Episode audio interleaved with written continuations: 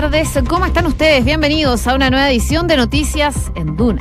Así es, con toda la información, por supuesto, también acompañado de la mejor música en nuestro dial, evidentemente, con una jornada donde el calor se siente, hay que decirlo, pero yo creo que menos. Vengo entrando a los estudios de Duna y ¿sabes qué? ¿Qué?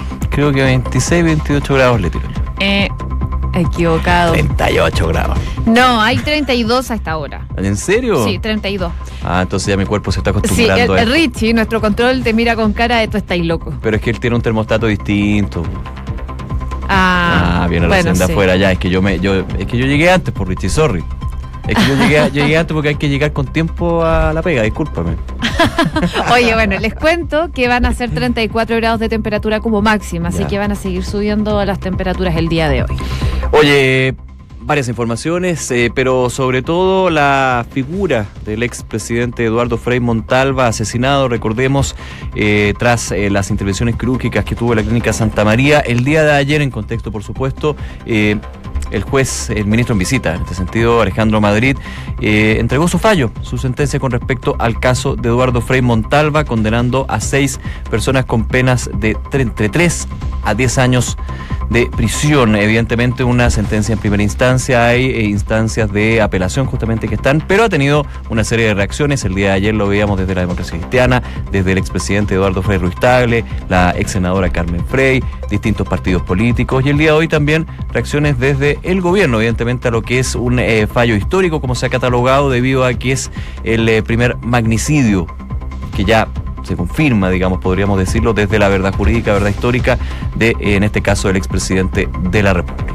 Oye, también hay noticias eh, relacionadas a Chile y a Venezuela porque durante esta mañana llegaron finalmente los dos trabajadores de TVN que habían sido detenidos en Caracas, cerca del Palacio de Miraflores. Ellos fueron expulsados del país, llegaron, fueron recibidos por el canciller Roberto Ampuero. Por supuesto, esta situación de los periodistas ha generado una ola de críticas, sobre todo por parte de nuestro país en cuanto a la libertad de prensa, pero habló Nicolás Maduro el día de hoy y dijo que el envío de periodistas extranjeros sin requisitos, porque recordemos que ellos no habían entrado con visa de trabajo, habían ingresado al país con visa de turista, dice que eh, busca armar un escándalo mediático, que es la razón por la que los periodistas ingresaron con visa de turismo y no de trabajo. Vamos a estar conversando, por supuesto, sobre también las novedades que se están dando en Venezuela. Entre otros temas eh, de la economía, una tasa de desempleo que subió a 6,7% entre octubre y diciembre, una mayor fuerza de trabajo sobre los ocupados, también una producción industrial que solamente creció un 1% y la buena noticia, las bencinas, decimoquinta semana consecutiva a la baja, de hecho, el presidente Sebastián Piñera, que está de vacaciones, pero ha estado bastante activo a través de las redes sociales, también tuvo palabras con respecto a esta caída de los combustibles. Universidad del Pacífico es un tema que está presente, vamos a estar comentándolo, y también en el ámbito internacional Estados Unidos con esta ola de frío. Eso y mucho más lo vemos hoy en Noticias en Duna. Una con tres, partimos y lo hacemos con los titulares. El ministro del Interior, Andrés Chadwick, condenó el crimen del expresidente Frey y apuntó a que el subsecretario Luis Castillo quedó sin responsabilidad penal en fallo. El titular del Interior recordó que en todo momento los cargos de los ministros y subsecretarios están a disposición del presidente. Estas fueron parte de las palabras eh, del ministro Chadwick durante esta mañana. Condenamos enérgicamente, como lo hizo ayer el presidente Piñera y como lo tenemos que hacer todos los chilenos y chilenas, eh, ese cruel homicidio de un expresidente de la República, por primera vez eh, en nuestra historia y recibe nuestra más total condena y rechazo. Y al mismo tiempo, el presidente, y aprovecho a reiterarlo, ha expresado nuevamente su condolencia y solidaridad con la familia eh, Frei eh, Ruiz Tagle y con, su, con el partido eh, demócrata cristiano. Esta mañana cerca de 100 chilenos regresaron al país desde Venezuela. Este es el tercer grupo de connacionales que retornan al país a bordo del avión de la Fuerza Aérea, el mismo que durante el martes trasladó a 170 haitianos desde Santiago hasta Puerto Príncipe. El canciller Roberto Ampuero recibió en su oficina a Guariquena Gutiérrez, la embajadora designada por el autoproclamado presidente encargado de Venezuela, Juan Guaidó. Se trata del primer encuentro entre ambos desde que fue nombrada junto a otro, otros nueve representantes. El presidente Sebastián Piñera anunció en su cuenta de Twitter que el precio de los combustibles caerán hasta marzo de este año. El mandatario calificó esto como un alivio para el bolsillo de los chilenos gracias a las bajas acumuladas que se registran desde fines del año pasado y que las que podrían acumular en total un retroceso de 100 pesos. Se lo comentábamos, la tasa de desempleo en Chile subió a 6,7% entre octubre y diciembre ante un importante incremento de la fuerza de trabajo.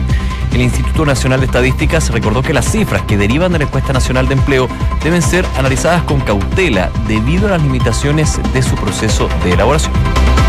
Una con cinco minutos, partimos revisando las principales noticias del ámbito nacional. Hoy día durante la mañana el ministro del Interior se encontraba en el aeropuerto porque hoy día regresaban estas, eh, estos 100 chilenos desde Venezuela y en el marco de ese contexto le preguntaron al ministro del Interior varias cosas, entre ellas la situación del caso Frei Montalva. El ministro del Interior se refirió, por supuesto, a este fallo sobre el homicidio del ex presidente Eduardo Frei, dado a conocer eh, ayer, y enfatizó en este contexto que el subsecretario Luis Castillo no tiene responsabilidad penal en el caso. Recordemos que esto luego de la sentencia del juez eh, Madrid que no condenó a Castillo.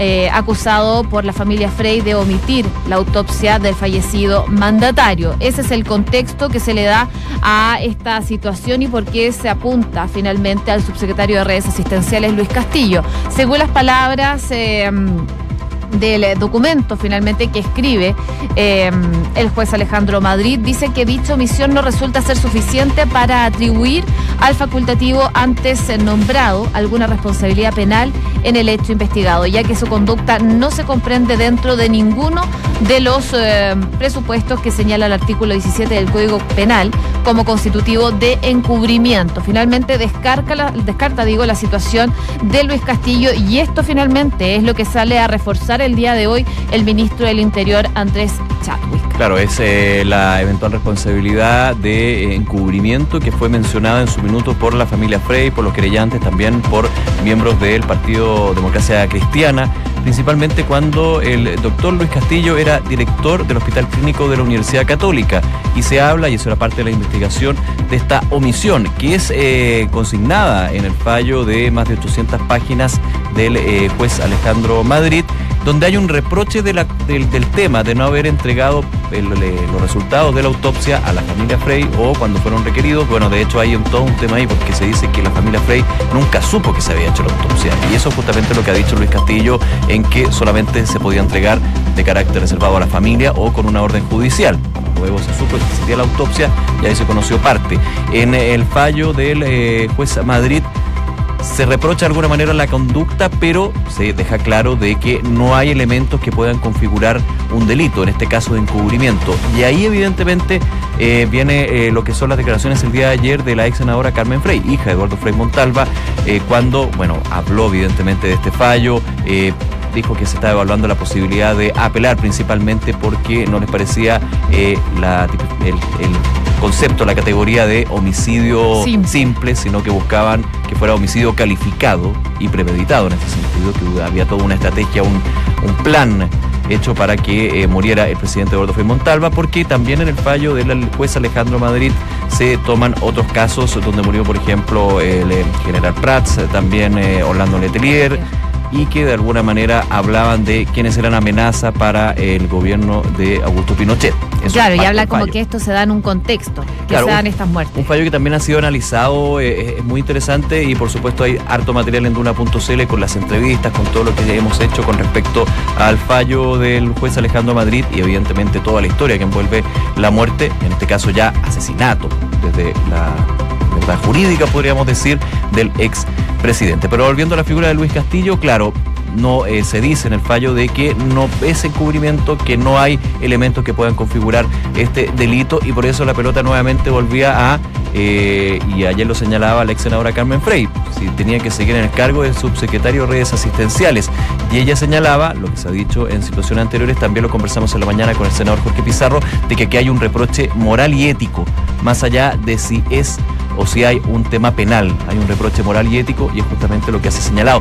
Recordemos, cuando eh, el subsecretario Castillo es designado el subsecretario de redes asistenciales, se generó mucho revuelo a nivel de la democracia cristiana, se le pidió eh, la renuncia, se le pidió que se le sacara el cargo, porque también estaba la amenaza de que, por lo menos desde la ADC, en temas de salud, con la presencia de Luis Castillo, se complicaba, se todo, complicaba el todo el panorama. Eso de alguna manera se fue difuminando, pero nuevamente vuelve la figura de Luis Castillo, más allá de su rol como subsecretario de redes asistenciales, a eh, poner en aprietos al gobierno. El ministro Chadwick dijo que no hay delito, que eso quedó claro en el fallo y que eh, igualmente todos los cargos de ministros y subsecretarios están en el despacho del presidente de la República, Sebastián Piñera, cuentan o no con la confianza, digamos, que siempre es el concepto que se utiliza en estos casos.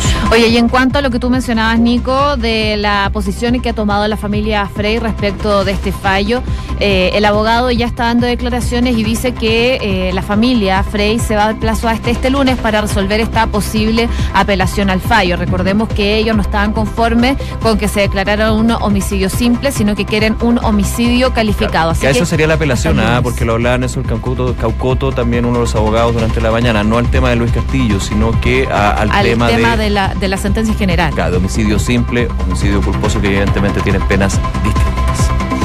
Una con 11 eh, minutos, solo unos minutos, eh, quedarnos con la situación de los periodistas eh, chilenos detenidos en Venezuela. El día de hoy llegaron a nuestro país, se fueron recibidos por el canciller Roberto Ampuero, que estuvo bien temprano en el aeropuerto, tuvo una cita privada con estos trabajadores de TVN, en donde ellos le pudieron contar al ministro de Relaciones Exteriores la experiencia que vivieron con esas 15, 14 horas de detención en Venezuela para luego ser mandados de vuelta a nuestro país. Preocupante la situación que se vive en ese país, sobre todo con los medios de comunicación. De hecho, ya desde España, desde el gobierno español, están pidiendo que se libere a otros tres periodistas españoles que fueron detenidos en Caracas el día de ayer. Así que la situación no se detiene en Venezuela eh, en cuanto a la relación que tiene el gobierno con las comunicaciones, los medios de comunicación extranjeros, que muchos entrando al país con visa de turismo, porque por supuesto si saben que van a trabajar como periodistas al país, probablemente los saquen rápidamente de Venezuela. Claro, hay un relato de parte de Gonzalo Barahona y Rodrigo Pérez, eh, equipo de TVN que estaban en el lugar, que fueron deportados finalmente, pero que pasaron 14 horas detenidos, retenidos. Finalmente el concepto ellos decían, bueno, aquí son 14 horas, uno entendería que uno está detenido, que se les trató bien, pero finalmente igual eh, se le hablaba de una entrevista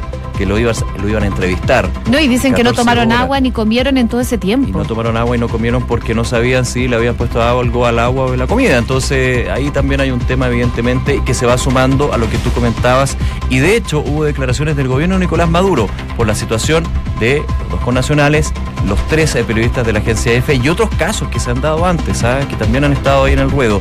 Y el gobierno de Maduro dice que eh, el envío de periodistas extranjeros sin requisitos, sin la autorización del gobierno de Nicolás Maduro a Venezuela busca armar un escándalo mediático, que de alguna manera hay una confabulación de parte de los medios para eh, desestabilizar al gobierno. Se la dejo ahí, prefiero no opinar tanto porque al final cada uno dice lo que quiere decir. Una con 13 minutos, vamos a otras informaciones también porque el Ministerio de Educación informó ayer eh, que tras eh, concluir la investigación contra la Universidad del Pacífico se determinó solicitar que se revoque el reconocimiento oficial a ese plantel privado, lo que finalmente de ser acogido se traduce en su cierre.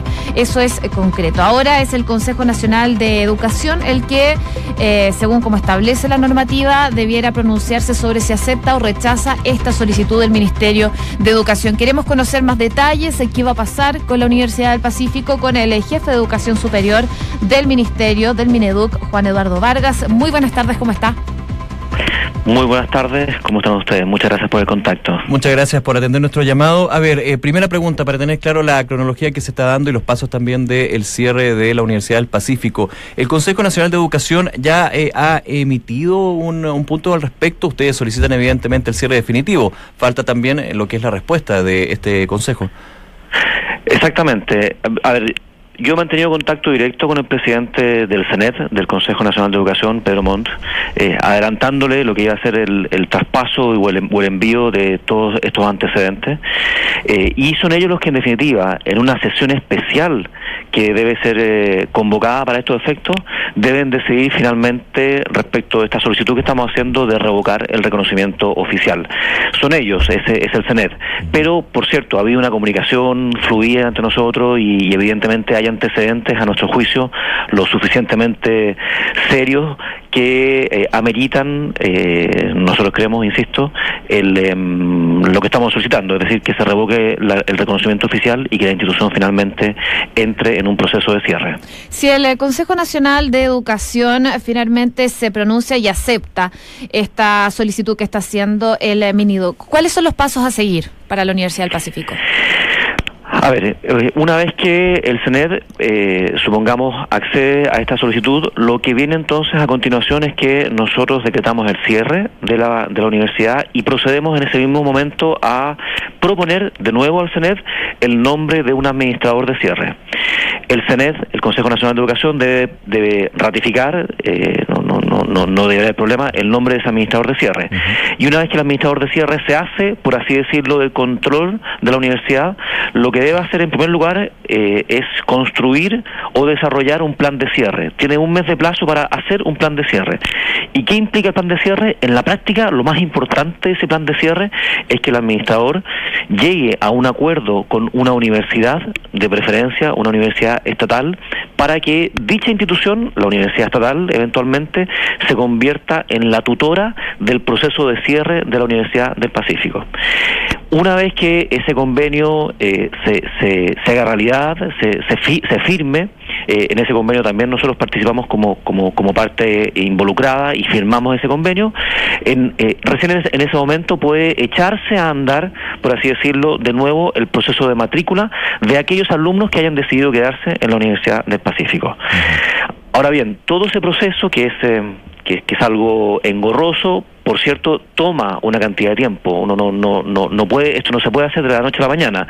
Y es por eso que nosotros anticipamos que, al menos respecto de estos alumnos que decían quedarse en la universidad y finalmente poder eh, titularse con sus actuales programas de estudio y con una universidad externa de tutora, todo ese proceso debiese tomar a lo menos el primer semestre de este año. Entonces es difícil pensar que al menos respecto a este caso, estos alumnos puedan eh, entrar a clases antes del segundo semestre. Ahora bien, eh, perdonen que me, tome la palabra, pero para explicar bien...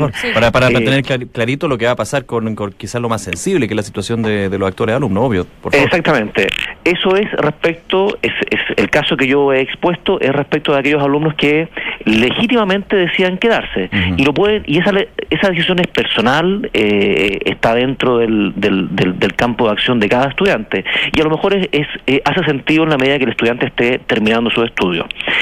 Pero respecto de todos los otros estudiantes que hayan decidido o que estén decidiendo reubicarse, yéndose a alguna de las instituciones con las cuales nosotros establecimos un convenio, esos alumnos, bueno, eh, están en ese proceso de matrícula y ellos debiesen eh, iniciar sus clases en marzo, en marzo próximo. Recordemos, eso sí, que estos alumnos que están siguiendo este camino, el de reubicarse en otras instituciones, eh, lo están haciendo con el, finalmente, con el objetivo de titularse como alumnos de la Universidad Mayor, de la Universidad Autónoma, del, eh, de la Universidad del Desarrollo, del Instituto Profesional DUOC. Es decir, es un caso distinto y por eso ellos pueden reanudar sus clases antes, antes, eh, antes que el resto, pero se están titulando como alumnos de otra institución y por lo tanto también el grado de reconocimiento de sus eh, de los ramos cursados es, eh, es menor. En el caso de los alumnos que decían quedarse, bueno, ellos ya tienen su, su avance académico y se les reconoce a cabalidad. mal que mal, ellos terminan titulándose como alumnos de la Universidad del Pacífico. Justamente, quiero ir a ese punto. Estamos conversando con el jefe de la División de Educación Superior, Juan Eduardo Vargas. Eh, ¿Qué pasa con los que se quedan? ¿Cuáles son las garantías que tienen? Porque en muchos casos, claro, puede, por ejemplo, quedar un semestre o faltar, no sé, un proyecto de título, un examen de grado. Entonces, finalmente dicen, yo prefiero quedarme. Pero ¿cuál es la garantía que tiene un alumno, por ejemplo, que queda un año, de que va a poder terminar ese año o que la universidad no se va a cerrar antes de ese tiempo? A ver, eh, en, en, términos prácticos, la universidad puede dejar de funcionar todo este periodo hasta que el administrador de cierre logre el convenio y eche a andar finalmente el convenio. En la práctica puede, puede, haber alguna oficina administrativa abierta eventualmente, esperamos que así sea, que se puedan seguir, seguir entregando servicios básicos como, como la entrega de certificados. Ahora, la garantía que nosotros le entregamos a ese alumno es, eh, es, es, es, del siguiente tenor. Eh, la ley establece que, eh, que existe la figura del administrador de cierre, por una parte, ese administrador, por cierto, tiene un, un, nosotros desarrollamos un trabajo junto con el administrador como Ministerio de Educación y existen además fondos, recursos que la ley de presupuesto especialmente consigna para estos efectos. por eso se solicita el cierre, para también eh, echar a andar esos recursos y poder sostener la situación. Exactamente, porque esos recursos están destinados para instituciones que eh, que tengan un decreto de cierre. Eh, la, ley de presupuesto así lo establece y por lo tanto mientras eso no, no, sea, no sea realizado nosotros no podemos, entre comillas, echar mano de esos recursos. Entonces la garantía existe, claro, la, la, la, de lo que no hay certeza es respecto del plazo porque en definitiva hay otras instituciones que están involucradas y también eh, procesos también que deben implicar conversaciones y negociaciones con universidades eventualmente estatales pero bueno, pero salvando esa, esa incertidumbre respecto del plazo, eh, la garantía de que esto se tiene que echar a andar existe, eh, eh, es completa. Anteriormente mencionaba estos acuerdos que había suscrito el Mineduc con distintas universidades privadas, entre ellas la del Desarrollo, la Mayor, la Autónoma, la Central y también el DUOC. Y en algún momento se habló de 1.300 cupos para los alumnos de la Universidad del Pacífico. ¿Ya se llenaron esos cupos? La información que nosotros manejamos, bueno, ese proceso de matrícula no, no ha terminado y, de hecho puede seguir después durante el mes de marzo. Hay que hay que hacer ver que mm, no todas, pero eh, una parte importante de estas instituciones, eh, durante, al menos durante un par de semanas o tres semanas del mes de febrero cierran. Eh, la información que nosotros manejamos, que no es oficial, pero es que un número superior a 200 alumnos de la Universidad del Pacífico se, se estarían reubicando en, en, base a este a este convenio eh, con, con, en estas universidades. Pero insisto, no ha terminado ese proceso y hay otros alumnos también que por lo demás pueden haberse reubicado y nos consta que lo han hecho motu propio en otras instituciones. Bien, Juan Eduardo Vargas, jefe de la División de Educación Superior, muchísimas gracias por acompañarnos y dejar claro eh, estas dudas, por supuesto, que van saliendo con los pasos, con la solicitud que hace el Mineduc del cierre definitivo de la Universidad del Pacífico y qué va a pasar con los alumnos. También, obviamente, eh, muy importante lo que pasa con los profesores, la, la, gente de administración, bueno, es un tema que evidentemente se va a ir viendo en el camino, pero están todos los puntos para eso. Muchísimas gracias nuevamente. No, gracias a ustedes, pues. Buenas, Muy buenas tardes. Buenas tardes. Una de la tarde con 22 minutos, vamos con noticias internacionales.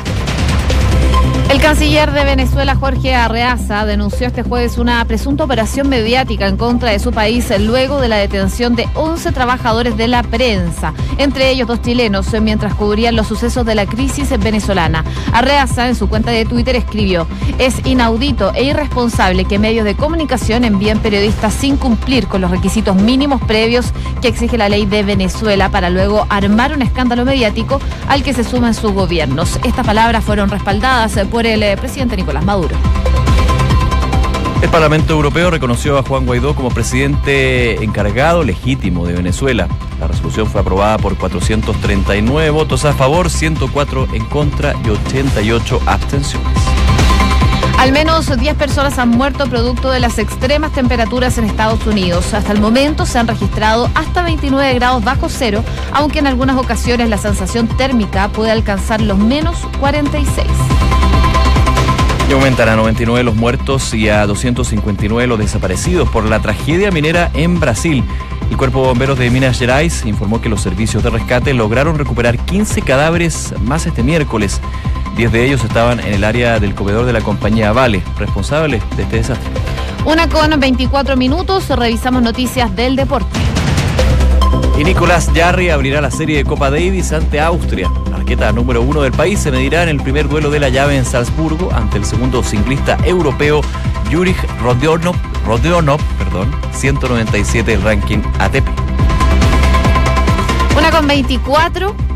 Saludamos a nuestros